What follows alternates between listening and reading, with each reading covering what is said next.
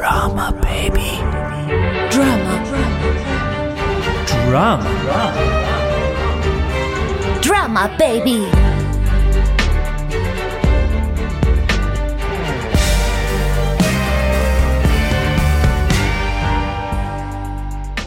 Also, diese Rolle war eigentlich immer irgendwo auf eins oder zwei noch auf meiner To-Do-Liste. Also, Also das dieser- Gute dieser- vom Bösen zu trennen.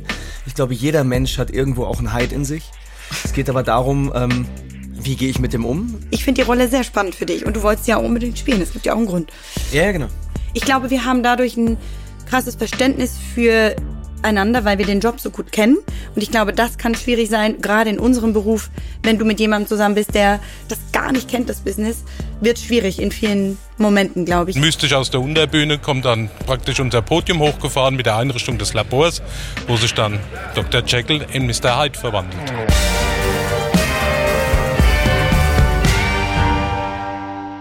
Drama, baby. Genau, das ist der Podcast des Staatstheaters Darmstadt und diesmal ist ein Paar zu Gast, das nicht nur zusammen auf der Bühne steht, sondern auch richtig zusammen ist, so richtig im richtigen Leben, miteinander verheiratet. Nadja Scheiwiller ist hier, sehr erfolgreiche Musicaldarstellerin. Hallo, herzlich willkommen. Hallo, danke schön, dass ich hier sein darf. Und ihr Mann Alexander Klavs, Sänger, Musicalstar, Schauspieler, Moderator, Tänzer. Schön, dass du da bist. Ja, moin. Ich freue mich total. Ich bin Mariella Milkova und ich sag noch mal kurz, worüber wir heute reden wollen. Wir wollen sprechen über das Musical Jekyll und Hyde, wo ihr beide in Darmstadt gemeinsam auf der Bühne zu sehen sein werdet ab November. Wir werden erfahren von unserem Technikerklärer Uwe Chettel, wie man bei dieser Inszenierung aus einer großen Bühne ganz viele kleine Spielstätten zaubert, die auch noch ständig in Bewegung sind und der geheimnisvolle braune Koffer liegt vor uns hier auf dem Tisch. Also, der hat eine Bedeutung, ja? Der hat eine Bedeutung, der kommt immer vor, da steckt was drin. Er lacht mich schon die ganze Zeit an hier. Ja, ja, ja, ja. Nadja und Alex, das ist ja nicht eure erste Produktion hier im Haus. Ne? Aber ihr steht dieses Mal wirklich zum allerersten Mal gemeinsam auf der Bühne. Hier, ja, genau. Ja. Und wie fühlt sich das an? Äh, wir kennen das ja schon. Ähm, Genau. Wir haben ja schon einige Produktionen zusammen gemacht. Jetzt kommt aber nicht die Tarzan-Geschichte wieder, diese Doch klar, Tarzan haben wir, da haben wir uns noch kennengelernt. Dann haben wir ultra romantisch. Ich wollte gerade sagen, kann, kann, man, kann man die schon nicht mehr hören, oder was? kann man Nein, lass weglassen. sie uns noch mal erzählen. Ach so, ich wollte eigentlich nur schnell aufzählen, was wir so gespielt haben zusammen. Nein, das ist aber auch schon kitschig. Also wir haben uns als Tarzan und Jane kennengelernt, also somit ist das Eis gebrochen. Und danach, äh, Also ja. ich war da äh, Crosswing, das bedeutet, ich habe alle weiblichen Ensemblerollen, Tänzer, Sänger gemacht und habe dann war noch Assistant Aerial Captain. Das heißt, ich habe allen Menschen, die da neu kamen, er kam ja dann äh, sozusagen, ich war bei der Premierenkasse dabei, und er kam glaube ich zwei, zwei Jahre später und dann musste ich ihm die Flüge beibringen, die Tarzanflüge. Und gleichzeitig habe ich aber noch das die Zweitbesetzung Jane bekommen und dann haben wir auch noch gemeinsam Tarzan und Jane eingeprobt. Es ist unglaublich. Wann wusstest du, dass er es ist? ich wusste das ja halt ziemlich bald, weil ich war ja mit im Team dabei, dass Ja. wer das bekommen hat und dachte tatsächlich so, der? also, äh, Also ich war, die, es ich war die, jetzt ich nicht hab die, Liebe auf den ersten Blick. Nein, ich kannte ihn ja nicht, ich kannte ihn nur aus dem Also, Fernsehen. äh, und warte mal, ich glaube, die Frage kanntest- war anders gemeint. Also, ob, ob nicht ich es bin als DSDS? Mann, ob ich es bin als Mann oder ob ich es bin als Tarzan. Also, das ist jetzt eine zweischneidige Frage. Nein, sie meinte, er es ist als dein Traummann. Ja, gucke mal, so habe ich es auch verstanden. Boah. Nee. nein, also natürlich kannte ich ihn und ich habe so gedacht, der ist, also ich kannte ihn nur vom Fernsehen. Ich hatte, glaube ich, ein krasses Vorurteil, muss ich ehrlich sagen. Und äh, dann kam er und dann haben wir aber ziemlich schnell gemerkt, dass wir sehr ähnlich ticken mit Arbeitseinstellungen. Wir sind beide sehr, wir ja, wir arbeiten hart und äh, wollen zum Ziel kommen und äh, da war direkt äh, irgendwie eine Verbindung. Ich kann es gar nicht so genau erklären, aber wir hatten Spaß, wir haben viel gelacht. Ja, also eigentlich war Nadja damals so der Prototyp dessen, äh, was ich ja liebe, dass Leute Vorurteile haben, das bin ich ja gewohnt, weil wenn es um Castingshows geht, ähm, da geht's ja auch immer darum, dass Le Leute meinen und denken, schon alles zu wissen oder denjenigen zu kennen und vor allem zu wissen, was der kann oder auch nicht kann. Und da äh, bin ich ja bei mir auch noch längst nicht am, am Ende meiner Träume und Ziele. Und von daher war das so ein bisschen das, äh, ein gutes Beispiel dafür, wie es bis dahin oder auch teilweise immer noch ist, dass man unterschätzt wird aufgrund dessen, weil die Leute meinen, ah ja, der hat ja nur eine Castingshow gewonnen. Was man da gemacht hat, dass man sich jetzt gegen 20.000 Menschen ja auch durchgesetzt hat. Das muss man auch erstmal können, Naja, ne? also es ist jetzt dann irgendwann auch, äh, nicht nur Glück. Also, also von daher, das liebe ich halt Tarzan- gegen Vorurteile anzukämpfen. Tarzan und Jane, das Musical in Hamburg, das war der Start einer romantischen Liebesbeziehung. Bis heute. Romantisch kann man jetzt mal so. Oh Das ist einfach mal im Raum stehen. Habt ihr gerade einen schlechten Tag? nein, nein. Nein, also ich sag mal so, äh, in einer Ehe geht es immer auf und ab. Und ich glaube, das ähm, macht uns auch so ein bisschen mit aus. Also ich glaube, es ist nicht immer nur auf einer Ebene oder es geht nicht nur bergauf. Das wäre völlig äh, langweilig und falsch, uns auch so einzuschätzen. Wir Also sind ich jetzt sage, wir 13 sind, Jahre zusammen. Ne? Genau. Und jeder, der auch schon, ich sag mal, das eine oder andere Jahr oder auch das verflixte siebte hinter sich hat. ich weiß nicht, ob es das verflixte siebte, achte oder neunte bei uns war. Nein, Spaß beiseite. Wir sind einfach, ähm, wir, wir sind, glaube ich, ein ultra lebendiges Paar und Das sehr merkt man, ja. temperamentvoll. Absolut. Und auch durch das, was wir ja auch machen dürfen, dass wir beide in dieser Branche sind, ähm, das wird nie langweilig. Aber ihr habt ja jetzt auch zwei gemeinsame Kinder, die sind noch relativ klein.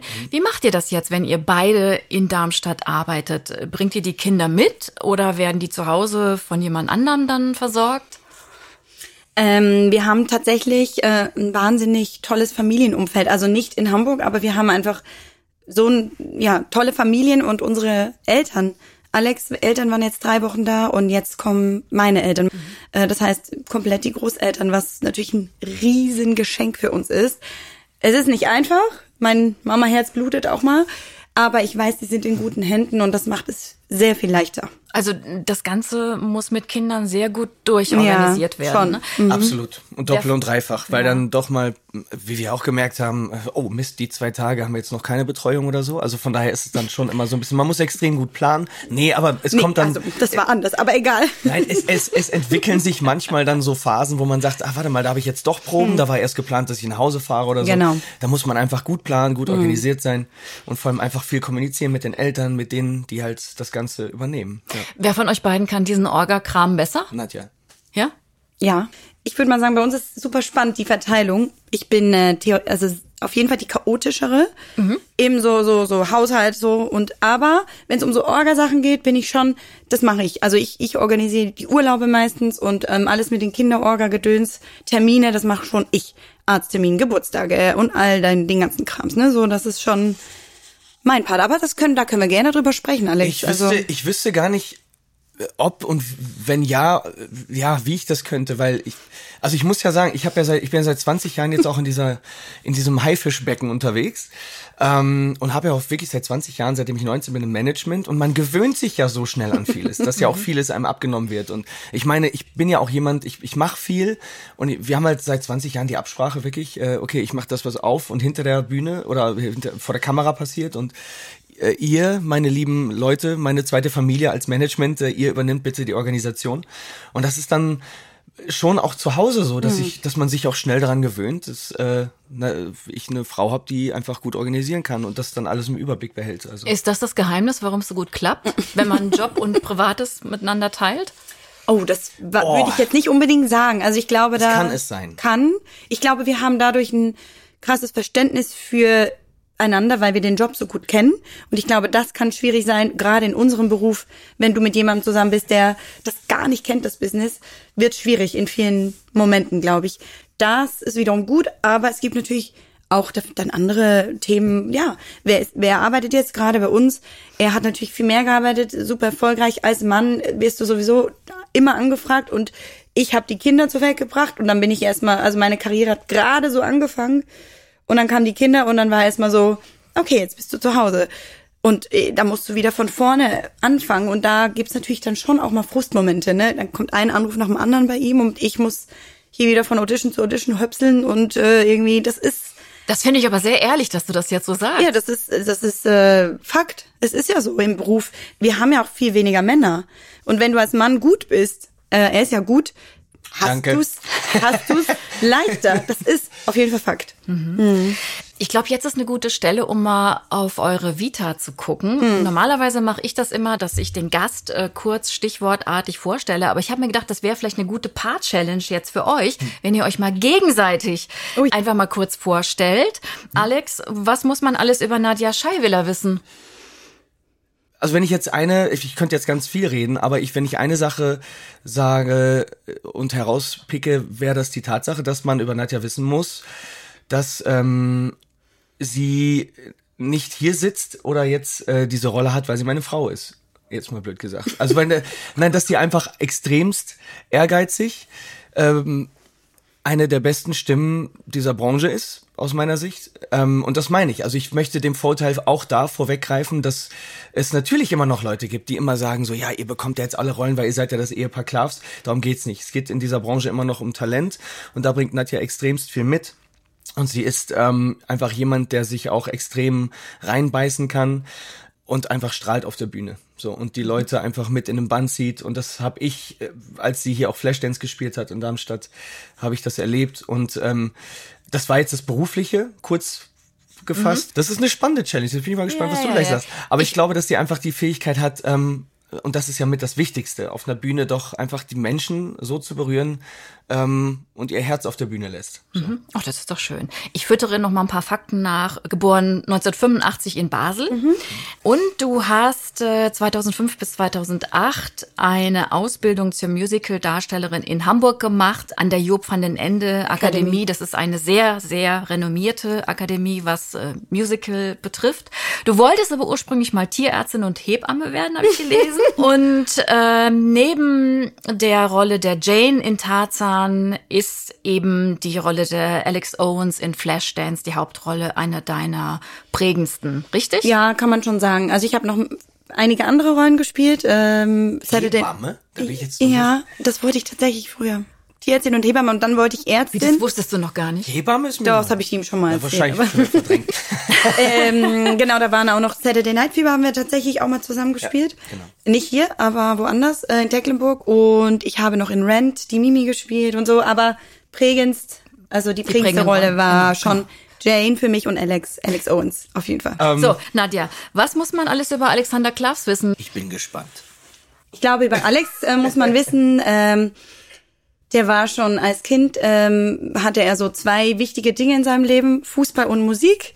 Das äh, hat ihn schon sehr früh geprägt und äh, hat sich dann durchgekämpft, obwohl äh, seine Eltern da eher am Anfang nicht so begeistert waren, dass er an dieses Casting geht und hat dann dieses Casting gewonnen. Und Deutschland sucht den Superstar. Richtig, Vor genau DS, 20 DS, Jahren, ne? da war der gerade mal erste 19. Gewinner der ersten Staffel, genau. Und ich glaube, dann ging's los, dann ging's rund und das Leben ein bisschen auf Kopf gestellt und dann äh, ja sind ganz viele Dinge daraus natürlich entstanden. Also da, er war dann tatsächlich auch ein Jahr an der Job van den Ende Academy und da haben wir uns sogar gesehen. Aber Erinnert er sich damals- nicht dran? Ich mich schon. Okay. Das kann ich mir Ah. seit, das kann ich mir seit 13 Jahren anhören. Wir sind uns schon öfter über den Weg gerannt. Da hatte er noch keine Augen für dich. Nee, da war er natürlich sehr busy, weil Ja. ich, also ich war im ersten Jahr, er ist dann ins zweite Jahr da. Ich ich habe ja drei Jahre gemacht, er war nur ein Jahr und ist ja dann danach in seine erste Musicalproduktion Tanz der Vampire. Und da ist so sein, sein Musical-Werdegang hat dann angefangen. Und ähm, ich glaube, über ihn muss man wissen, dass er einfach ein wahnsinnig ehrgeiziger Mensch ist. Er hat eine wahnsinnige Stärke im Kopf, dass wenn er sich äh, was sagt, das mache ich, dann macht er das einfach. Und das ist, kann eine Stärke und eine Schwäche sein, sag mal so. Aber im Job ist es eine wahnsinnige Stärke und dadurch, ich meine, das muss man auch erstmal schaffen, da hat er ja nicht nur der SDS, sondern alle weiteren Castingshows, die jetzt so gefolgt sind, Let's gewonnen. Dance. Let's Er- er kann Dance. auch super keine tanzen, Cast- Masked Singer. Let's Dance ist ja keine Castingshow. Nee. Nee, aber ich meine Wettbewerb, äh, wenn es so um Wettbewerb geht, ne? Das ist ja, also Castingshow ist ja auch ein Wettbewerb im Endeffekt. Also da musst du dich durchsetzen gegen tausend andere. Und du musst irgendwo eine mentale Stärke haben, dass du diesen Druck standhältst. Und ähm, da äh, bin ich immer wieder beeindruckt, wie er also das dann irgendwie immer wuppt unter wahnsinnig hohem Druck. Eine Sache hast du ausgespart. Man hat ihn ja zuletzt als Winnetou gesehen, Ach so, ne? ja, bei den Karl-May-Festspielen in Bad Segeberg. Das ist ja auch eine ganz, ganz wichtige Geschichte. Ja. Ja, das ist ähm, einer meiner absoluten Kindheitshelden. Also ich habe auch äh, das große Glück gehabt, beispielsweise schon Per Brice zu treffen, noch zu Lebzeiten, habe mit ihm gedreht auf Bali. Und da haben wir komischerweise auch über äh, Winnetou, über Bad Segeberg gesprochen. Und er hat damals schon gesagt, ja, du wärst, eigentlich wärst du mal jemand für diese Bühne. Und da war das ja alles noch so in weiter Ferne. Und dass ich dann wirklich mal auf einem Pferd zur Melodie von Martin Böttcher einreiten darf und die Rolle dort übernehme auf der Bühne, kriege ich jedes Mal Gänsehaut. Und das ist jetzt dieses Jahr meine insgesamt vierte Saison gewesen, meine dritte als Winnetou. Ich habe äh, zuerst als Old Sh- Surehand 2017 ähm, dort spielen dürfen und wurde dann irgendwann angerufen und bin aus allen Wolken gefallen, zum Casting eingeladen zu werden für den neuen Winnetou. Ja, es ist auch, auf, auf, irgendwann höre ich ja dann irgendwie merke ich, dass mir die Worte ausgehen, weil wenn ich über Dinge spreche, ist es auch wie bei Tarzan, das war immer ein Film, den ich toll fand und dann spiele ich Tarzan irgendwann und immer wenn man so die Rollen übernimmt, die auch mit der Kindheit zu tun haben, dann ist es immer eine Herzensangelegenheit und das ist bei Winnetou auch der Fall. Jetzt sind wir aber erstmal hier in Darmstadt mhm. am Staatstheater und bei Drama Baby, dem Podcast. Und was jetzt neu quasi in eure beiden Lebensläufe äh, sich reinschreibt, Jekyll und Hyde, das Musical hier am Staatstheater. Und das ist kein leichter Stoff. Das ist ja eigentlich so ein Gruselgenre. Das Musical, das von Steve Cuden und Frank Wildhorn für die Bühne konzipiert wurde, basiert ja auf einer berühmten englischen Schauererzählung von Robert Louis Stevenson aus dem Jahr 1886. Dr. Jekyll, ein Arzt in London, ist besessen von der Idee, das Gute von dem Bösen im Menschen trennen zu können. Er macht einen Selbstversuch, um das zu beweisen. Mit Hilfe einer chemischen Substanz erschafft er sein böses alter Ego Hyde. Der gerät aber außer Kontrolle und ermordet Menschen. Du, Alex, spielst diese Doppelrolle, mhm. Jekyll und Hyde und Nadja. Du verkörperst Lucy Harris, die Prostituierte in diesem Nachtclub, die Rote Ratte. Ihr spielt diese beiden Rollen tatsächlich zum aller, allerersten Mal, ne? Mhm. mhm. Ja. Und wie geht's euch damit? Äh, also für Fang du mal an. Soll ich mal anfangen? Ich glaube, ja. Das mir sind ja Rollen, die einen nicht kalt lassen, glaube ich. Nee, ja. gar nicht. Aber mir geht's sehr gut damit, weil ich, also für mich ist es so, nach Corona, zwei Kindern, äh, echt ein krasser Einstieg wieder jetzt. Also ich habe zwar vorher schon kleinere Sachen jetzt gemacht, aber mal wieder so eine krasse Rolle, auch mit Fiesing. Ähm, es macht wahnsinnig viel Spaß. Also ich genieße das und die, die Rolle ist, äh, ja, ich, ich fühle die irgendwie, ich weiß nicht. Ähm, das ist, du, du kannst alles wieder machen, tanzen, sexy, du kannst dich austoben, ausleben. Das ist so ein bisschen Moulin Rouge. Moulin Rouge, ne? ähm, und sie ist ja seine Affäre.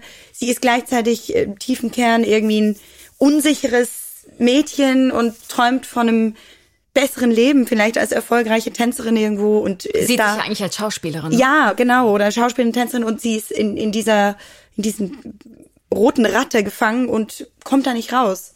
Und dann kommt der, dieser Jekyll ums Eck und sie zum ersten Mal irgendwie behandelt er sie nicht einfach wie Dreck und bezahlt sie, sondern sagt, hey, ich glaube, du kannst mehr mach doch was aus dir. Mhm. Und das war für sie, also das ist irgendwie, ja, ich finde die Rolle richtig toll. Alex, Jekyll und Hyde, wie mhm. hast du dich auf diese beiden Rollen vorbereitet?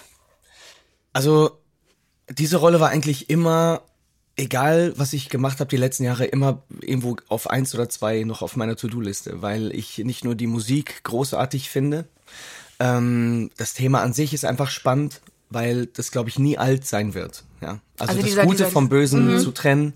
Ich glaube, jeder Mensch hat irgendwo auch ein Heid in sich. Es geht aber darum, ähm, wie gehe ich mit dem um? Musstest also, du den auch in dir selber irgendwie so hervorkramen, um, um diese Rolle so richtig ich muss, authentisch also, doch mich zu spielen? Also, also ich, ich musste ihn eher, ich musste mich entscheiden, okay, welchen Heid nehme ich jetzt? Äh, okay. Also ich glaube, das ist so ein bisschen, ähm, ja, ich glaube, jeder weiß, wovon ich spreche, wenn ich sage, so jeder hat irgendwo seine Dämonen, die er spürt und wo er sagt so, oh Gott, ey, heute habe ich mal einen komischen Tag. Aber ähm, normalerweise bei diesem Stück geht's ja eigentlich darum, so krass in diese Sphären äh, hineinzutauchen, dass das, glaube ich, wirklich ähm, etwas ist, die, also was die Leute, die mich bisher auf den Bühnen erlebt haben, noch nie von mir gesehen haben, weil das ist eine Rolle und äh, jetzt mal Spaß beiseite ähm, das ist nichts, was jetzt in der Hinsicht mit mir zu tun hat, sondern es ist wirklich eine absolute Fantasiewelt, in der ich als Schauspieler wirklich mal gezwungen bin, so kreativ zu sein, wie ich mir das vorstelle, wirklich mal ganz tief zu graben. Und natürlich haben alle Rollen, egal was ich gespielt habe oder spielen werde, immer auch was mit mir zu tun. Das macht es aber irgendwo ein Stück weit einzigartig. Und ich äh, muss auch sagen, so nach den ersten Hyde-Szenen muss ich, war ich ein bisschen erschrocken, wie gut sich das dann doch anfühlt. ähm, aber das ist, das ist ja, das ist ein Geschenk, diese Rolle. Das ist ein Parkett, auf dem man sich komplett austoben kann, in dem man alle Seiten zeigen kann ähm, die es eigentlich gibt, äh, wie man diese Rolle anlegt, ob sie tänzerisch ist, ob sie eklig ist, wie die Körperlichkeit von Hyde ist. Und im Gegensatz dann den Dr. Jekyll, der sehr stringent und ähm, gut erzogen aus äh, einem guten Kreise kommt und wissenschaftlich einfach auch natürlich diese, diesen Weg gehen möchte. Wie trenne ich das Gute vom Bösen? Weil mein Papa ist ja auch schon am Wahnsinn erkrankt und so. Und das ist ja auch wieder ein emotionaler Zugriff zu diesem ganzen Thema. Also es ist irre spannend. Und ich bin ja auch gespannt, was das mit mir macht. Mhm. Ich weiß vor der Probenzeit nie, was mache ich. Ich gehe zur Probe und schaue in die Augen meiner Kollegen. Ich reagiere auf das, was meine Kollegen mir anbieten. Ich bin auf das gespannt, was bekomme ich als Futter und was macht das mit mir. Ich lasse dann aber auch extremst viel zu. Und das ist ja auch das, warum jetzt mal noch privat gesprochen wir beispielsweise aktuell zwei unterschiedliche Wohnungen haben. Wenn ich in diese Rolle schlüpfe, und dann irgendwann zu so in meinem Tunnel bin. Wir sind zwar ein Ehepaar, aber ich will komplett in meinem eigenen Tunnel sein, um auch nicht Gefahr zu laufen, wenn ich jetzt zu Hause dann den Hyde mal spiele, ähm, weil ich bin, das weiß ich damals noch, als ich äh, zu Jesus Christ Superstar in Basel oder auch in Dortmund geprobt habe, als ich diese Peitschenhiebe geprobt habe und das mit mir hab machen lassen, bin ich nach Hause gefahren und das hat eine ewige Zeit gedauert, dass ich nicht direkt den Hebel umschalten konnte. Und bei Hyde, glaube ich, wird es irgendwann dann dann, äh, nee, weil man so in dieser Welt gefangen war noch jetzt, mhm. also rein auch mental. Und ich bin jemand, ich lasse es sehr nah an mich ran. Und wenn ich den Hyde spiele, will ich komplett irgendwann auch vor der Premiere so in meinen Tunnel, dass ich jetzt nicht, dass ich einfach in meiner Bude sitzen will und mich so fallen lassen möchte, ähm, wo ich jetzt noch nicht weiß, wie ich irgendwann auch bin dann in dieser Phase. Und ich will einfach komplett in meinen Tunnel. Aber Bösewichte spielen ist schon, ist schon das Spannendste, oder? Es ist eigentlich ja mit der erste Bösewicht, den ich jetzt so langsam mal auspacken darf. Also ich habe jetzt alle Disney-Prinzen und Tarzan und, und die, ich meine diese Gottheit Winnetou, das ist ja wirklich, real. das ist ja wirklich eine Gottheit. Ich höre da immer so komische Kommentare von der anderen Seite. Also, also das ist sozusagen die Rolle für ihn. Ja, ich finde schon sehr spannend, doch, weil ähm, äh, das, ja, also Jacqueline und Hyde, wie er schon sagt, hat ja jeder irgendwo in sich. Die Frage ist, was, wie geht man damit um? Mit, genau. mit seinen inneren Seiten, Dämonen, äh, ne, Launen. Und ähm, klar gibt's da Themen. Logisch, wenn man immer so auf so einem Stresslevel zu Hause ist und dann äh, im Job ist und dann nach Hause kommt und so, das sind natürlich Themen. Aber ähm, ich, ja, ich, also ich finde spannend. Ich finde die Rolle sehr spannend für dich. Und du wolltest ja auch unbedingt spielen. Es gibt ja auch einen Grund. Ja, genau wie gesagt, das ist die erste Bösewichtsrolle in der Hinsicht mhm. Bösewicht, den man trotzdem Stimmt. sympathisch findet, weil das das Thema bei Hyde ist, ähm, er kommt auf die Bühne und ich glaube nicht, dass er jemand ist, wo die Leute sagen, sondern die fühlen halt mit ihm. Es ist ja auch eine, auch jede böse Rolle hat irgendeine Sehnsucht und auch irgendeine Emotion, wo man ja auch sagt, boah, den, der tut mir leid oder den will ich am liebsten umarmen oder der kommt gerade gar nicht klar mit sich oder so. Das ist ja mhm. nicht, das Spannende ist ja nicht nur böse zu spielen, sondern dass man die Leute auf diese Reise mitnimmt, die Boshaftigkeit verständlich zu machen. Außerdem, wo hat man mehr Drama, Baby? Ja, ich wollte als, sagen. als, als bei, bei solchen Geschichten, genau, genau. Also dieses Leidenschaftliche, das ihr offensichtlich beide für eure Rollen habt, das hört man total. Und ihr habt ein faszinierendes Duett als Hyde und Lucy. Mhm. Ein gefährliches Spiel heißt mhm. der Song. Das ist einer der bekanntesten Ohrwürmer aus diesem Musical. Und wir hören mal kurz rein in einen kurzen Probenausschnitt. Mich verrührst, mich mit Worten verführst, deine Augen vereinst mit mir. Ich bin die Sünde verrückt, bin der Welt ich entritt, voller Regung, Verlust und Gier. Es ist ein Weg ohne Ziel, der dem Teufel gefiel. Diese höllische Lust, keine Reue bewusst, eine Sünde zu viel.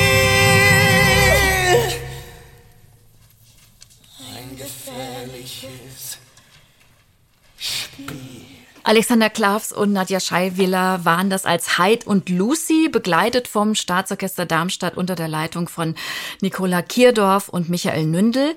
Das war ein kleiner Probenausschnitt aus dem Musical Jekyll und Hyde, das am 3. November Premiere hat am Staatstheater Darmstadt. Alex als Hyde mit offenen, wirren, langen schwarzen Haaren mhm. und Nadja in einem Glitzerbody mit Strapsen. Also das sieht so richtig verrucht, sexy, dreckig, düster aus. Hm, könnt ihr mal erzählen, worum es gerade geht in dieser Szene? Also sie ähm, ist in ihrem in der roten Ratte im Bordell und ähm, Jekyll kommt rein, denkt sie. Es ist aber Hyde. Und ähm, es wird ein gefährliches Spiel, wie, wie das schon sagt. Es ist eine Verführung, aber irgendwie brutal. Er spielt mit ihr und sie hat Angst, aber gleichzeitig ist sie auch angetörnt, glaube ich. Und es ist, es einfach, ist irgendwie. Genau, es ist einfach so ein bisschen einfach ein gefährliches Spiel. Es äh, ist, genau. Es ist unvorhersehbar. Äh, was macht Hyde jetzt als nächstes? Möchte er ihr wehtun oder möchte er Liebe? Oder es ist alles so ein bisschen auch dem, dem Publikum überlassen, dass nicht alles plakativ so dargestellt wird, sondern man immer das Gefühl hat, oh Gott, was passiert als nächstes? Also es ist eine irre Spannung in der Luft. Es ist ja auch das Spiel von Hyde mit Lucy, wo er, also als Hyde sich natürlich zu ihr hingezogen fühlt und ähm, das bei ihr komplett auf seine, ich sag mal auch perverse Art ein Stück weit auslebt. Und ähm, er spielt auch mit ihr. Und man muss ja auch wissen, die Geschichte von Jekyll und Hyde spielt in London gegen Ende des 19. Jahrhunderts. Wir befinden uns im sogenannten viktorianischen Zeitalter. Das war geprägt von großen sozialen Gegensätzen und es war ja auch eine Gesellschaft, in der Themen wie Sexualität, Lust, Triebe unter Verschluss gehalten wurden. Das war vor allem in den Londoner Elendsviertel ein Nährboden dann für Verbrechen und menschliche Abgründe. Es gibt ja auch viel Gesellschaftskritik in Jekyll und Hyde. Hat euch das auch beschäftigt? Hm, Ja, also jeden Fall. ich habe äh, ich Das meine ist ein ganz gerade großes ist Thema. ein Riesenthema. Ja. Bei den Frauen ist es ja schon so, dass äh, in der Zeit ähm, die hatten nicht viele Chancen, ähm, irgendwie auch Geld zu verdienen selber. Also Frauen hatten überhaupt nur die Chance, genug Geld zu verdienen in so einem Bordell zum Beispiel. Mhm. Oder sonst waren sie halt eben Hausfrau zu Hause und waren total wie abhängig vom Mann natürlich so. Ähm, und deswegen sind da wahrscheinlich auch viele, es, die Bordellszene war nämlich ziemlich groß, mein, so wie ich das äh, erlesen habe. Und äh, deswegen waren da wahrscheinlich viele Frauen im Bordell, um überhaupt irgendwie zu überleben. Ich glaube, Lucy, bei Lucy weiß man ja nicht, wo sie herkommt, so familiärer Hintergrund und so. Aber ja, also es war wahrscheinlich eine Sparte, wo sie halt irgendwie überleben konnte. Und ähm, Ja, und jemand, der beispielsweise künstlerische Träume hatte damals, äh, da war natürlich diese Verbindung Bordell und Entertainment war halt auch noch viel enger, als das heute noch der Fall ist. ja, Und ähm, äh, ja, es gibt diesen einen ganz, ganz großen langen Song Fassade. Und das ist ja auch so das, das Thema eigentlich. Ähm, es geht um Armut, Reichtum. Und die reichen Menschen in der Zeit waren ja trotzdem keine guten Menschen. Das waren ja trotzdem Leute, die äh, korrupt waren, die ähm, vorne rum gelächelt haben und gesagt haben, haha, wir sind hier das Vorbild, wir sind die Gesellschaft, ähm, die man als Vorbild, Vorbild nimmt. Dabei waren die genauso schlecht wie die Verbrecher in der Zeit, die einfach nur mehr Geld hatten und vorne rum einfach eine Maske getragen hatten. Und ähm, manchmal ist es ja sogar so, dass die armen Menschen eigentlich die besseren Menschen sind und die Reichen einfach das Geld haben, diese Fassade aufrechtzuerhalten. Und das ist auch ein sehr, sehr spannendes Thema, welches äh, Jekyll oder auch Hyde aufdecken möchte, indem er ja in dem, Achtung Spoiler, also in dem Stück gibt es beispielsweise eine Szene, wo er den Bischof oder den, den, den, ähm, den Pastor, den Bischof ermordet, weil er ja eigentlich auch ins Bordell geht, wo er dann sich an kleinen Jungs vergreift. Und ähm, das deckt halt Hyde auf, indem er ein wenig ähm, Gerechtigkeit auch walten lässt auf diese Art und Weise. Also da gibt's sehr, sehr viele gesellschaftskritische Themen. Ähm, die teilweise natürlich heute auch immer noch eine Rolle spielen. ja, klar. Mit welchem von beiden, Jekyll oder Hyde, würdest du privat lieber mal ein Bier trinken gehen? Boah, das Wenn ist das möglich sehr wär. Ich glaube, mit dem Hyde, wie ich ihn spiele, ist nicht gut Bier trinken. wollte ich gerade sagen, also ähm, Okay. Ja, vor allem irgendwann, wie gesagt, am Anfang ist es ja, man, man mag den Anschein haben, ähm, dass er als Hyde jemand ist, der Gerechtigkeit bringt, bis dann ja Aber er ist kein Robin Hood, ne? Nein, nein, eben, eben nicht. Nee. Und nein, also er, er geht ja dann auf die Leute, die ermordet er, die halt Schlechtes tun. Jetzt Nee, aber er ermordet alle die, die sich ihm im ja, Weg ja, stellen. ja, ne? genau, das wollte ich jetzt ja gerade sagen. So. Den, den Eindruck mag man haben, aber eigentlich ist es ein, ein völlig gnadenloser Killer, der ähm, irgendwann seine böse Seite nicht mehr, also kontrollieren kann sowieso nicht. Es Mhm. fliegt ihm alles um die Ohren. Und irgendwann äh, hat er ja auch dieses ähm, JH7, das ist Serum, äh, was er genommen hat, um Hyde zu werden, verselbstständigt sich und er kann irgendwann, der, der Hyde nimmt so viel Platz ein, dass äh, er von alleine kommt irgendwann und den Jekyll komplett verdrängt. Also es ist immer so, Bier trinken ist da nicht, glaube ich. Was, was ist denn für dich die größte Challenge dabei, diese Doppelrolle zu spielen? Also abgesehen von den Haaren, Mhm.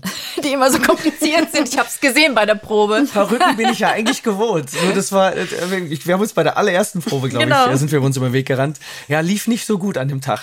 Ähm, ich glaube, eine Sache daraus zu picken ist immer schwierig. Es ist, glaube ich, die Rolle an sich. Und genau das so zu spielen, dass ähm, man genau weiß, jetzt ist er Hyde, jetzt ist er Jekyll. Dass ich eine Körperlichkeit habe, die das Publikum sofort sieht, dass ich von der Stimme her so unterschiedlich klinge, wo man nicht erst überlegen muss, ist er jetzt Jekyll oder ist er Hyde?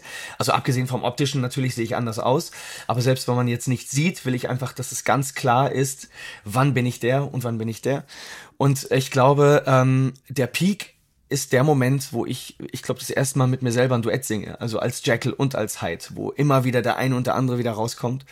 Und ähm, das wird ein Stück, äh, das, das, der Song ist völlig gaga. Also das habe ich noch nie gesungen und noch nie gespielt. Und diese schnelle Umschalten auch zwischen den beiden, oder? Und das wird so ein bisschen die Challenge jetzt noch in wie den machst du Endproben das? sein. Ähm, das wird halt nicht nachdenken, einfach machen. Und das Okay. muss so drin sein und deswegen lasse ich das auch sehr, sehr nah an mich ran, dass ich nicht mehr überlegen muss, sondern einfach äh, es aus mir rausgeschossen kommt. Und ich habe dich bei den Proben neulich beobachtet, Alex. Ähm, du bist ja jemand, der alles gerne durchspielt, bis ins kleinste Detail. So habe ich das jedenfalls empfunden. Mhm. Also jeden Handgriff, jede Bewegung. Du, bist da wirklich sehr genau. Und das kann man an einer kleinen Szene sehen, die ich mitgeschnitten habe bei dieser Probe. Ähm, da bist du im Gespräch mit dem Regisseur Till Kleine-Möller, der Jekyll und Hyde ja hier szenisch mit euch einstudiert. Und ihr steht da im Labor von Dr. Jekyll inmitten von blubbernden und dampfenden Flüssigkeiten. Und ähm, das ist jetzt die Szene. Ja. Es ist natürlich logischer, Alex, wenn du zuerst den Karton nimmst, Absolut, habe ich auch gedacht. weil du warst Ja, jetzt ja. eben, weil wenn du erst den Karton nimmst, dann das Ding hinstellst, der Vorgang ist ja klar. Und am Pfand ist nur das Stichwort, dass du zum Bunsenbrenner. Also ich mache das Papier rein, Karton, Zack, Karton. zack, Zack, das, Das nehmen, Warte. die zwei Gläser rausnehmen hohe Warte, genau, und dann, und dann und, und dann reinschütten. Dann kann ich ja schon Pfand, und bei Empfand kannst du auch den Bunsen. Also du weißt, bei der zweiten Das Stelle irgendwie muss ich zurück, hast du dann das zweite Glas, was du anbrennst. Das Glas brenne ich an, stimmt. Genau, ja. Irgendwie muss ich zurück. ja. Und das gieße ich dann auch wirklich rein, ne? Das heißt, der muss da schon Der muss schon besser sonst? präpariert sein. Irgendwie muss ich zurück. Ja, genau. Also so klingt es, wenn Alexander Klavs eine Szene aus Jekyll und Hyde probt. Ich hoffe nicht. Ähm, Nadja, Ja, das war der, der wirklich der, der, der blutige Anfang. Mhm. Oh, ich kann mich immer ganz, ganz schwer se selber hören. ist er zu Hause in der Küche auch so? Irgendwie so, wie geht das jetzt? Das, das, das und das? Du meinst beim Kochen? Ja. Weil da, nee, definitiv nicht, weil da koche ich aber. Ja, Thermomix. Also äh, genau. Nee, ähm, tatsächlich ähm, ist Alex schon sehr, ähm, wie soll ich das jetzt liebevoll ausdrücken? Ähm, ja, da, da gibt's keinen. ja, Genau. penibel und Ja, ähm, ich glaube, da gibt's keinen liebevollen Ausdruck, da gibt's nur einen sehr realistischen Ausdruck. auf jeden Ja. Fall. Also der ist da schon, also ich äh, ist in gewissen Bereichen. Er braucht Ordnung, so äußerlich. Verstehe ich Ähm, jetzt nicht. und dann ist das natürlich Drama aber Baby. Drama Baby. Ja. Aber ähm, natürlich ist das die auch die Kombi mit äh, der Inszenierung von Gil Mehmet äh, slash Till Kleine Müller und ähm, der ist also die sind sehr sehr sehr genau. Die die Szenen sind auch sehr durchchoreografiert und ähm, man muss genau wissen, wann macht man was.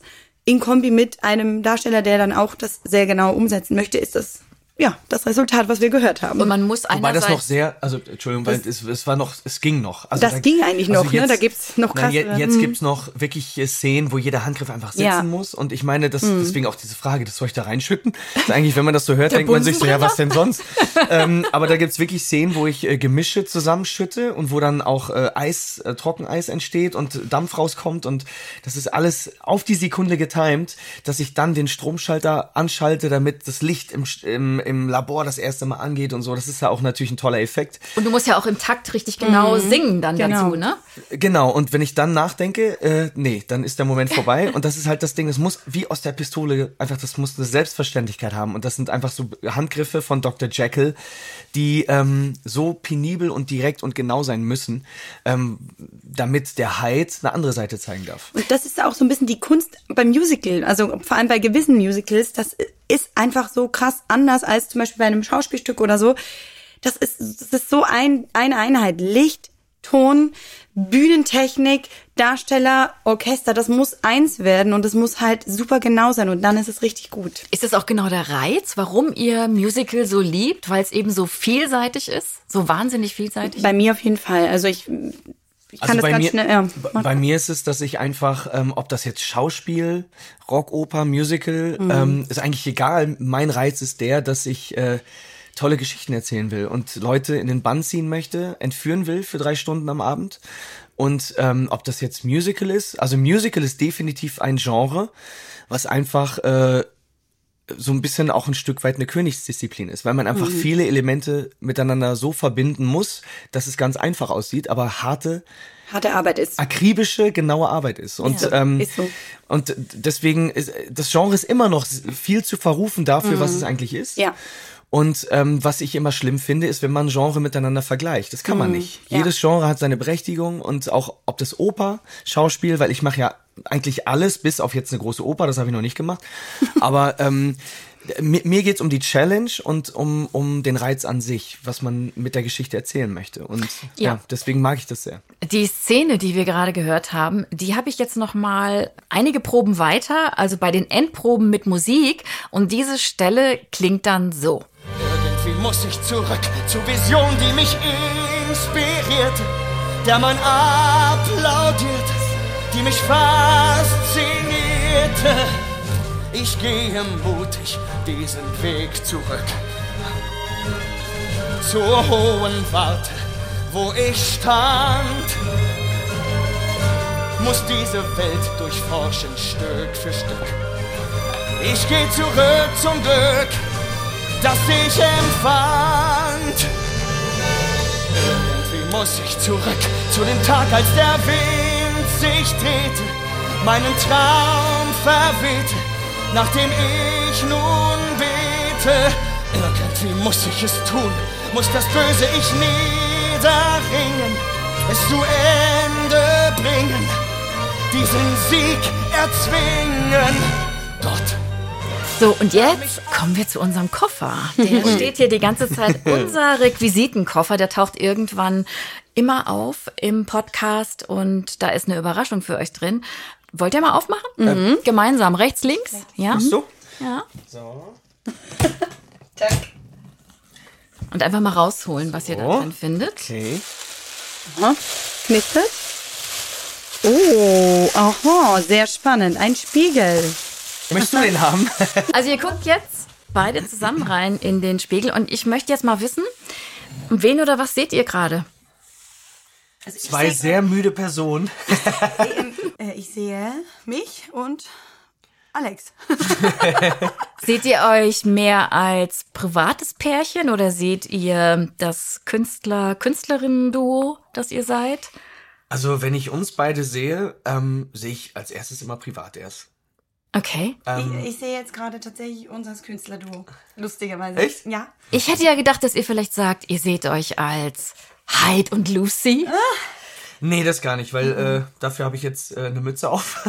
Schaut ihr euch gerne im Spiegel an oder seid ihr selbstkritisch? Boah, das ist eine, das selbstkritisch. ist eine total interessante Frage. Ähm, ich bin, Du bist auch ja, ich bin immer selbstkritisch, natürlich, klar. Also, ich, also sagen wir es mal so. In Aber dieser Ausbildung. wir sehen uns nie oder selten zusammen im Spiegel an. Das Doch, eigentlich- am Morgen beim Zähneputzen. Ja, aber dann hast du deine Seite, ich meine, guck ich dich nicht an, du mich nicht. Also, Durch unsere Ausbildung oder meine, da muss man sich ja täglich im Spiegel betrachten, wenn du so Tanzstunden hast, drei Stunden am Tag. Äh, macht schon was mit einem. Und ähm, ich muss sagen, ich war immer sehr selbstkritisch. Ich bin aber jetzt gerade nach dieser ganzen Corona-Mama-Zeit, Krise, was weiß ich, was da alles so war, ähm, übe ich gerade ganz doll Selbstliebe und bin tatsächlich im Moment stehe ich morgens auf und gucke erstmal in den Spiegel und lache mich an. Komm. Doch ehrlich, und es ist sau schwer und sag, ich mag dich. Das ist aber echt schwer. Also ich, das erste Mal habe ich so gedacht, was mache ich da? Und äh, das übe ich jetzt aber gerade täglich und es tut echt gut, ist aber schwer. spannend. Schreibt ihr euch auch kleine Botschaften auf den Spiegel? Machen ja manche Paare irgendwie so Herzchen oder Liebesbotschaften. Ach doch, das haben wir Na, ich hab, ich hab dir mal in der Garderobe, als du damals eine, eine, eine Jane-Show hattest, oder die erste mit mir, habe ich dir was auf deinen Spiegel geschrieben. Weißt du noch, was das war? nee, aber so... Tarzan, I love you. Nee, toi toi toi und irgendwie sowas. Echt? Mhm. Aber ähm, nee, äh, komischerweise zu Hause privat nicht, nee. Aber was ich immer. Doch, ich habe das mal gemacht, doch auch mal in Münster, glaube ich. ja, aber jetzt in Hamburg, seitdem wir da wohnen nicht, zusammen, nee. das Haus haben, nee. Was Also, da alles rauskommt, so, ich ne? Finde, ich finde, man sieht aber zu Hause im eigenen Spiegel immer am besten aus. Warum? Ich, keine Ahnung. Äh, Kennt man das nicht? Kennt ihr das nicht? Man, man, das nicht. Also man macht ich sich zu. Hause ready und dann läuft man irgendwie bei, keine Ahnung, im Einkaufszentrum an der Wand vorbei und denkt sich so, Nee, ai, das ist ai, ja auch verzerrt. Ja, ja. Also ihr sitzt hier gerade so schön nebeneinander, so kuschelig, guckt zusammen in den Spiegel. Aber auf der Bühne jetzt bei Jekyll und Hyde, ihr habt ja ganz, ganz krasse Szenen, ne? Da, da ist ja sehr, sehr viel Drama. Ähm, in der Show geht das Monster Hyde ja ziemlich brutal um mit Lucy, um es mal nett auszudrücken. Könnt ihr danach einfach eure Rollen abschütteln und ihr geht nach Hause, als wäre nichts gewesen? Ja, ich kann das. Ja, Ich also ich glaube, das macht man ja schon bei den Proben auch durch und dann irgendwann hat man so den Moment, wo man danach einfach einmal ein paar Mal durchatmet und dann ist es auch gegessen. Also ich glaube, wenn ich das dann nicht loswerden würde, dann hätte ich ein Problem. Also wie gesagt, ich, ich lasse die Sachen schon sehr eng an mich ran. Ja. Und ähm, weiß dann aber jetzt auch, ich meine, mein, mein Handwerk so einzuschätzen, dass ich da auch aus dem Tunnel wieder rauskomme. Aber wenn du nach einer langen Probe, nach einem langen Probentag wirklich mal in den Spiegel guckst, Mhm. gerade jetzt in dieser Produktion, fragst du dich dann nicht doch manchmal, wer bin ich eigentlich? Hyde, Jekyll, Clavs? Ganz lustig, weil Die Frage ist gut. Also ich habe ganz oft, gerade aktuell auch in den letzten Jahren, einfach das äh, Bedürfnis gehabt, nicht mehr zu spielen.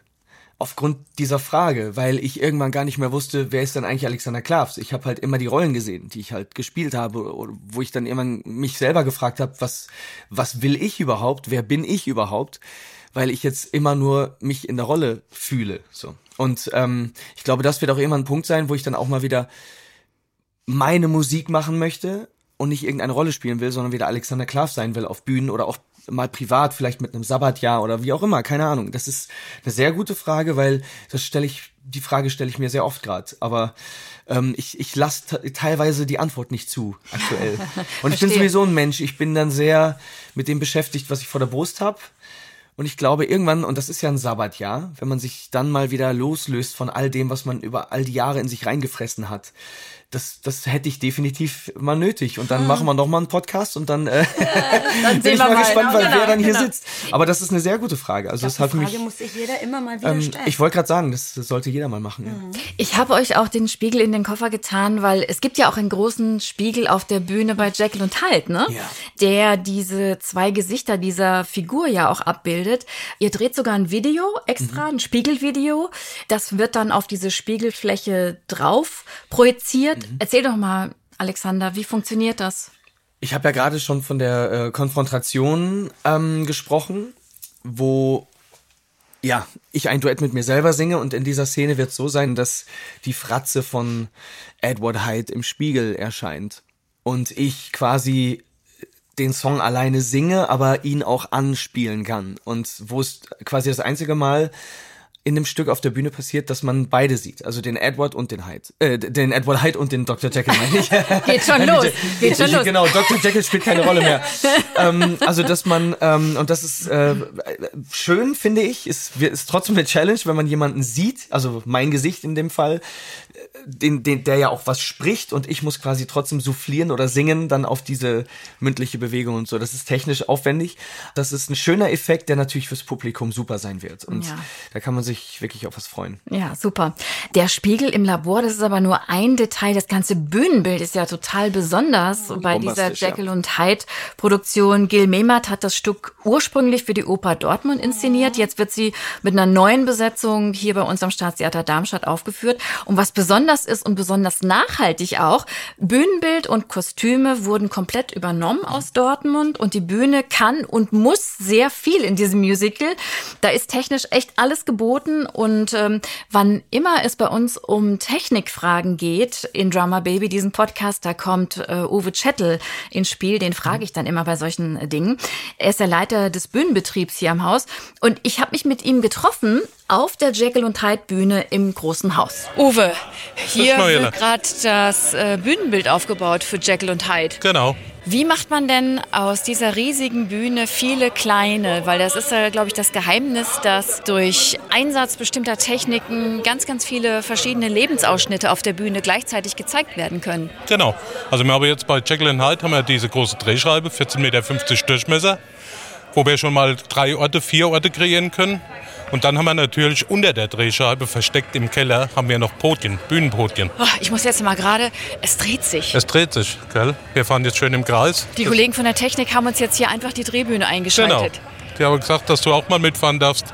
Da fahren wir jetzt hier einmal and Hyde im Kreis. Mir wird sofort schwindelig. Ähm, wie viel Umdrehungen pro Minute schafft das Ding denn? In der Minute nicht ganz eine, anderthalb Minuten ungefähr für eine richtig ganze Umdrehung. Mit 14,50 Meter sind wir als Außenradius. Und die Drehbühne ist jetzt Geviertelt. Das ist ein genau. Stern jetzt drauf. Wir haben hier vier Räume. Wir haben das Straßebild, wir haben das Wohnzimmerbild, wir haben die rote Ratte. Wir haben dann wieder die Straße neben. Ja, wir haben vier Räume. Es macht Spaß. Haben, genau. Das ist wie Karussellfahren. genau. Wie Karussellfahren kosten ja nichts. So, du hattest eben schon gesagt, wir haben jetzt unter dieser Drehbühne auch noch eine bespielbare Bühne. Genau. Wir haben hier sechs Bühnenpodien im großen Haus und zwei davon benutzen wir, um Jekyll and Hyde, das Labor herzustellen. Das heißt, es kommt dann mystisch aus der Unterbühne, kommt dann praktisch unser Podium hochgefahren mit der Einrichtung des Labors, wo sich dann Dr. Jekyll in Mr. Hyde verwandelt. Und wie viel Kraft steckt dahinter? Also wie viel Gewicht muss da hoch und runter gefahren werden? Also sind, äh, ich sage mal, wenn man alles zusammennimmt, sind wir bei knapp 30 Tonnen. 30 Tonnen Stahl, die nochmal separat wie ein Aufzug 6 Tonnen Material bewegen können. wow. Bei Jekyll und Hyde geht es ja um das Gute und das Böse im Menschen. Diese beiden Anteile, die wir ja alle irgendwo haben. Hm. Wo ist dein persönlicher Hyde? Hast du den schon kennengelernt? Mein persönlicher Hyde. Nein, glaube ich, habe ich nicht. Nee, mein persönlicher Hyde gibt's nicht. Immer Jekyll. Uwe Czettel, Leiter des Bühnenbetriebs über die Bühne bei Jekyll und Hyde. Alex und Nadja, ihr habt genau zugehört. Ähm, Kann man sagen, die Bühne ist tatsächlich eine wichtige Mitspielerin in diesem Stück? Ja, auf jeden Fall. Also, ganz klar. Die, äh, die Bühne ist auch ein kleiner Star in, in, dem- in dem Stück. Die dreht sich ja die ganze Zeit, Drehbühne und mit diesen vier verschiedenen Locations sozusagen. Ähm, Es das, ist unsere Welt. Im Musical ist es ja so, dass äh, man sagt ja, wo die Sprache aufhört, fängt die, fängt die Musik an. Und ähm, ich finde, die Technik ist ein weiteres Element, was das noch besonderer macht. Und hier war das für mich bei Night Fever schon besonders so zu spielen mit einer Drehbühne, dass ich quasi nie die Bühne verlassen habe, sondern von Welt zu Welt gegangen bin. Man hat quasi damals bei Tony Manero äh, mitleiden, mitleben können. Das war ja auch Und- eine, eine Traumrolle hier in Darmstadt von Absolut. Und von daher, ähm, jetzt äh, toppen wir das Ganze nochmal, das- indem wir nicht nur eine Drehbühne haben, sondern die Bühne fährt nicht nur, die dreht sich, fährt von vorne nach hinten und dann. Und kommt irgendwann genau. Das Herz, wo Genau. äh, Edward Hyde geboren wird quasi, ähm, das Labor, das fährt aus dem Boden hoch und man denkt irgendwie, es ist so schon alles unmöglich und dann kommt da noch was Mhm. und diese Bühne entsteht aus dem Nichts. Also das ist ähm, auch sehr, sehr spannend, wie das entsteht und wie sie dann angespielt wird und das ist auch definitiv was sehr, sehr Besonderes an diesem Stück. Und äh, die Darsteller und Darstellerinnen brauchen dann kein Fitnessstudio mehr. Ne? Also man muss ja ständig irgendwie Treppe rauf, Treppe runter und muss auch aufpassen, durch welche Tür gehe ich rein und raus, weil das ist alles wahnsinnig schnell. Ne? Da ist eine wahnsinnige man muss Motorik generell, drin. also man muss ja generell immer sehr gute Konditionen mitbringen. Also Mhm. ich glaube, in keinem Musical dieser Welt kannst du dich auf die Bühne stellen und denken so, naja, das mache ich mal eben mit links. Das gibt es nicht. Und das ist, das ist ja auch diese, ja, und das ist ja auch diese, diese Königsdisziplin. Es ist Hochleistungssport und das Besondere an einem Genre Musical, dass du einfach immer fit sein musst. also ich habe zum Beispiel für J sowohl Jane, aber auch als Alex und ich werde es hier auch machen beim einen Song, äh, mich immer auf den Crosstrainer gesetzt und die Songs auf dem Crosstrainer gesungen, damit ich bei hohem Puls singen kann. Äh, das sind so Sachen, die, äh, die sind, glaube ich, den Leuten gar nicht bewusst, weil du, wenn du tanzt und du kommst ja außer Atem, du musst trotzdem die Atmung kontrollieren und irgendwie, das ist schon, äh, ist manchmal nicht ohne. Ja. Wir hatten hier letztens am Staatstheater den Tag der offenen Tür mit vielen ganz tollen Besuchern und Besucherinnen. Das war wirklich mega.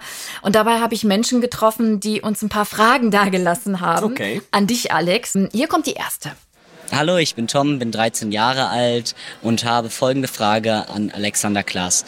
Wie hält man so geistig oder psychische anspruchsvolle Rollen aus wie Winnetou und Jekyll und Hyde jetzt im Moment?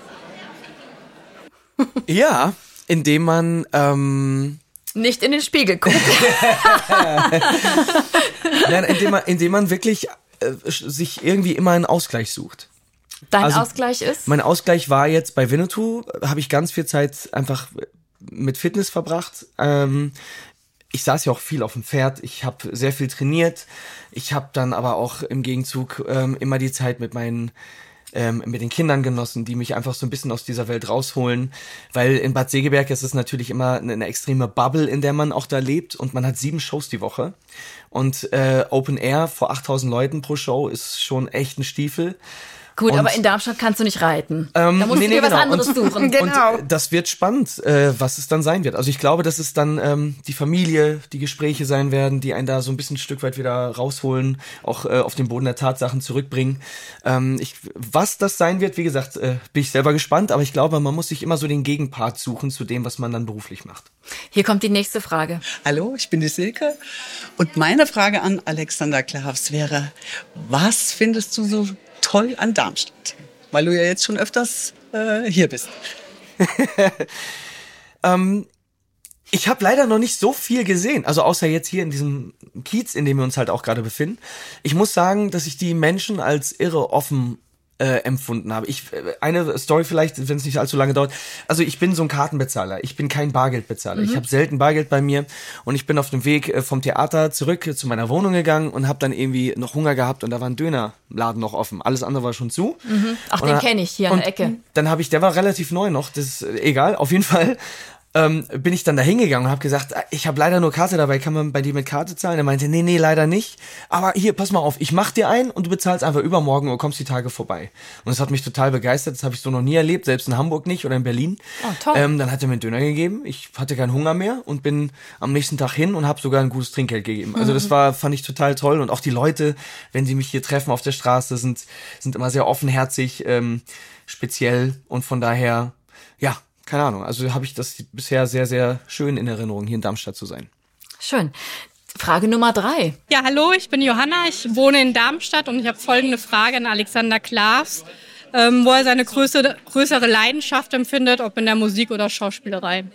Boah, das ist immer eine sehr schwierige Frage, weil äh, das zu verbinden ist ja das Genre Musical. Also ich kann meine musikalische Seite trotzdem voll und ganz ausleben, zwar in einer Rolle, nicht als Alexander Klavs, aber äh, die Schauspielerei, die liebe ich halt einfach, weil man dort auch sich auch austoben kann, je nachdem, welche Rolle man spielt. Man kann Dinge zeigen, die man im Alltag eher versteckt. Man kann Seiten von sich zeigen, wo man sagt, uh, von der wusste ich selber noch nichts. Also es ist einfach wirklich wie so ein künstlerischer Spielplatz, wo man aus dem Vollen schöpfen kann und auch viel dazulernen kann. Und ich würde sagen, um all das machen zu können, ist trotzdem der rote Faden, der all das nährt, die musikalische Alexander Klavs Seite, weil das ist einfach das, äh, der, der ist nie weg. So. Und dass ich das machen kann, wie ich alles mache, muss ich diesen roten Faden immer beibehalten. Und ähm, deswegen sage ich auch, also ich mache trotzdem auch in meiner Freizeit, in Anführungsstrichen, äh, mache ich viel Musik, ich programmiere Beats, ich versuche Songs zu schreiben für mein nächstes Album, was jetzt auch schon wieder das letzte ist, über zehn Jahre her. Es wird Musik kommen, aber der Punkt ist noch nicht da, dass ich sage, mit dem Genre oder mit dem Stil will ich jetzt raus und so. Also das ist ein Prozess, wo ich mich gerade noch mit Rollen beschäftige, aber irgendwann wird die musikalische Seite von Alexander Klavs, also das pure Ich, wie ich bin und wer ich war oder keine Ahnung, mit dem Alexander Klavs aus den letzten Jahren, mit dem ich vielleicht abrechne, keine Ahnung. ähm, das wird auch passieren und das ist immer Teil von mir und das ist nie weg. Das ist wie das Hast Blut, das durch deine- meine Adern fließt. Hast du deine beiden Jungs schon angesteckt mit der Musik, mit der Leidenschaft für die Musik? die haben so Bock auf Musik und Tanzen und ähm, ob das jetzt von uns kommt, ob die sich was abgucken oder ob das von denen herkommt. Also die sind ja immer sehr, Papa, mach Musik an und dann jetzt haben wir Mhm. ein Video geschickt bekommen, wie die beiden einfach nur abdancen, zwar zu Gangnam Style, aber ähm, Das weiß auch Wichtige steht, ich war doch da. Ja, stimmt, du warst da, stimmt. Ähm, genau, also die sind schon äh, sehr bewegungsfreudig und mögen Musik. Lenny hat jetzt gerade neu tatsächlich, dass er oft sagt, äh, mach aus. Ich hatte jetzt letztens so melancholische Musik angemacht und ähm, das er ist dann sofort emotional tief berührt und findet, äh, habe hab ich gesagt, warum, was ist denn? Es ist traurig. So dann, also äh, hat schon Zugang, aber so mit eigenem selber Musik, doch Flynn setzt sich gerne ans Klavier, gerade es fängt so an, der ist jetzt dreieinhalb. Ähm, Lenny will unbedingt Schlagzeug oder was sagt er immer? Motorgitarre. Ja, so, irgendwas, was laut ist, will Lenny. Also sie bekommen sehr viele Eindrücke geliefert von Cool. uns. Und was es dann wird, da sind wir selber mal gespannt. Mhm. Schön. Eine letzte Frage haben wir noch. Hallo, ich bin die Vari aus Darmstadt und wollte fragen, was äh, du am liebsten isst, was dein Lieblingsessen ist. Das ist doch eine leichte Frage, oder? Boah, mein Lieblingsessen aktuell, ähm, aufgrund dessen, weil hier einfach sehr viele äh, Thailänder und Vietnamesen sind, jetzt, äh, ohne jetzt Werbung machen zu wollen, äh, vietnamesisch gerade. Okay. Ähm, also so so die, ich, es gibt so ein ein Chicken Curry, was unfassbar lecker ist und wenn ich gerade Hunger habe, ist das das erste, woran ich denke. Wenn wir in Hamburg sind, esse ich gerne oder wir essen gerne Sushi. Und ähm, ansonsten glaube ich, Du, du, du bist sehr unkompliziert, ist, also hast, magst, das ist alles. ja ja. Eigentlich. Äh, Ja, also ja, jetzt war leider auch das eine oder andere, das goldene M wieder mit dabei, aber ähm, es sollte eher nicht die Regel werden. Jetzt geht's ja eigentlich auch schon mit Riesenschritten auf Weihnachten zu. Oh ja. Ähm, was kommt bei Klavs an Weihnachten immer auf den Tisch? Ich muss sagen, äh, um einfach mal anzufangen, ich wünsche mir immer Käsefondue. Genau, wir haben natürlich äh, als Schweizer dann Genau. die, die Fondue-Tradition, ich aber liebe das. wir haben jetzt immer tatsächlich bei uns äh, mal ein leckeres äh, Trüffelkäsefondue oder sowas gemacht oder Champagnerkäsefondue. Ja, ne? Raclette haben wir auch schon gemacht und so, Ja, aber- Raclette, aber oder beziehungsweise, ich sag mal so, in Deutschland, Raclette für uns ist ja in Deutschland, ich würde das eher Tischgrillen nennen, weil da macht man ja irgendwie alles drauf oder zumindest bei euch in der Familie. Alles mit Käse Für uns ist Raclette tatsächlich einfach Käse und dann hast du so die Küchchen, Maiskolben so. Ähm, aber immer so in die Richtung. Oder Fondue Chinoise gibt's auch oft mit ne, Fisch, Fleisch, mit dem. Wir, wir variieren so ein bisschen, aber es geht immer so in die Fondue-Richtung. Also Hauptsache dick Käse drauf. Käse muss auf jeden Fall mit dabei sein. Okay. Stichwort Weihnachten. Ihr seid ja äh, nicht nur ab dem 3. November in dem Musical Jekyll und Hyde bei uns am Staatstheater Darmstadt zu sehen, sondern auch in einer äh, weihnachtlichen Musical-Gala, a Musical Christmas with Friends, am 18. und 19. Dezember. Worauf können sich die Zuschauer und Zuschauerinnen denn da freuen? Auf ein Feuerwerk äh, der Songs bezüglich, äh, also die machen natürlich schon Appetit auf Weihnachten, natürlich, wir sind dann mitten in dieser Zeit. Ähm, ich, das ist so ein bisschen die andere Welt, in der ich mich halt noch bewege, in der ich ähm, mich austobe zusammen mit meinem Bandleader Kai Lindner, indem wir klassische Weihnachtssongs nehmen, die vielleicht ein Stück weit neu arrangieren, zu einem eigenen Stil machen, aber Lange Rede, kurzer Sinn. Äh, es wird ein Feuerwerk für die Ohren. Ich werde natürlich viele Anekdoten mitbringen aus meinem Leben als Schauspieler, Sänger, ähm, wo ich was erlebt habe. Ähm, es ist ein sehr persönlicher Abend, der Ihr seid beide mit dabei, ne? Ja, also ich, Genau, also ich- ich bin, ich mache ja immer Backing. Dann, wenn er auf seine Konzerte geht, bin ich mit dabei, machen wir Backing und ich habe jetzt immer mal, wir haben so ein, zwei Duette.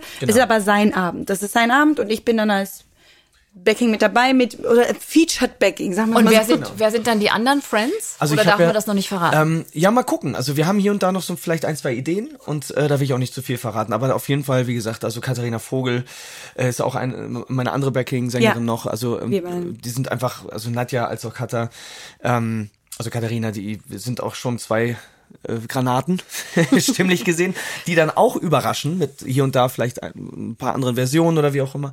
Aber das ist so ein bisschen, ähm, es hat sich so über die letzten Jahre ergeben, dass wir da ähm, oder dass, dass ich da einfach einen Abend kreiere, der sehr persönlich ist, der live musikalisch stattfindet. Es kommt nichts vom Band und da wundern sich manche auch, was da alles möglich ist mit der Besetzung, die wir da mitbringen.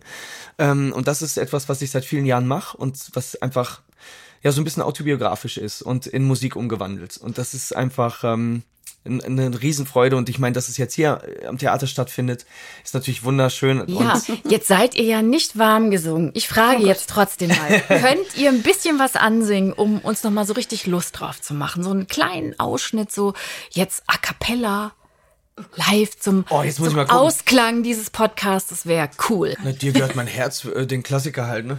Könnte man eventuell, den du so liebst mittlerweile. Also ich, ich ja auch nach 20 Jahren. Ich weiß nicht, wie oft ich den Song schon gesungen habe. Ähm, 30. ja.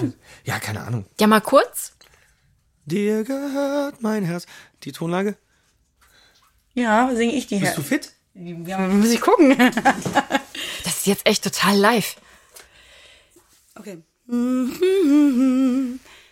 Dir gehört mein Herz. Ja, dir gehört mein Herz. Von heute an für alle Ewigkeit. Dir gehört mein Herz. Dir gehört es ja Nun dir. bist du hier bei mir. Oh, du bist bei mir. Ich dir. auf ewig hier bei dir. Super! Tausend Dank, Nadja Scheiwiller und Alexander Aus Klaas. dem Stehgreif. Naja, in schön sieht man oder hört man es dann vor allem Es auch war dann, doch kurz super. vor Weihnachten. Man kann euch jetzt erstmal erleben in Jekyll und Hyde am Staatstheater Darmstadt. Premiere ist am 3. November und das wird ganz großartig. Das war Folge Nummer drei von Drama Baby, unserem Theaterpodcast. Ihr könnt ihn überall da hören, wo ihr am liebsten eure Podcasts hört. Am besten gleich mal abonnieren, dann verpasst ihr auch nichts mehr. Alle Infos zu dieser Folge, alles was wichtig ist zu Jekyll und Hyde und zur weihnachtlichen Musical Gala findet ihr in den Show Notes. Danke an meine beiden Producer Sebastian Franke und Andy Ludig. Mein Name ist Mariella Milkova. Wir sehen uns im Theater natürlich. Ciao, ciao. Tschüss. Tschüss.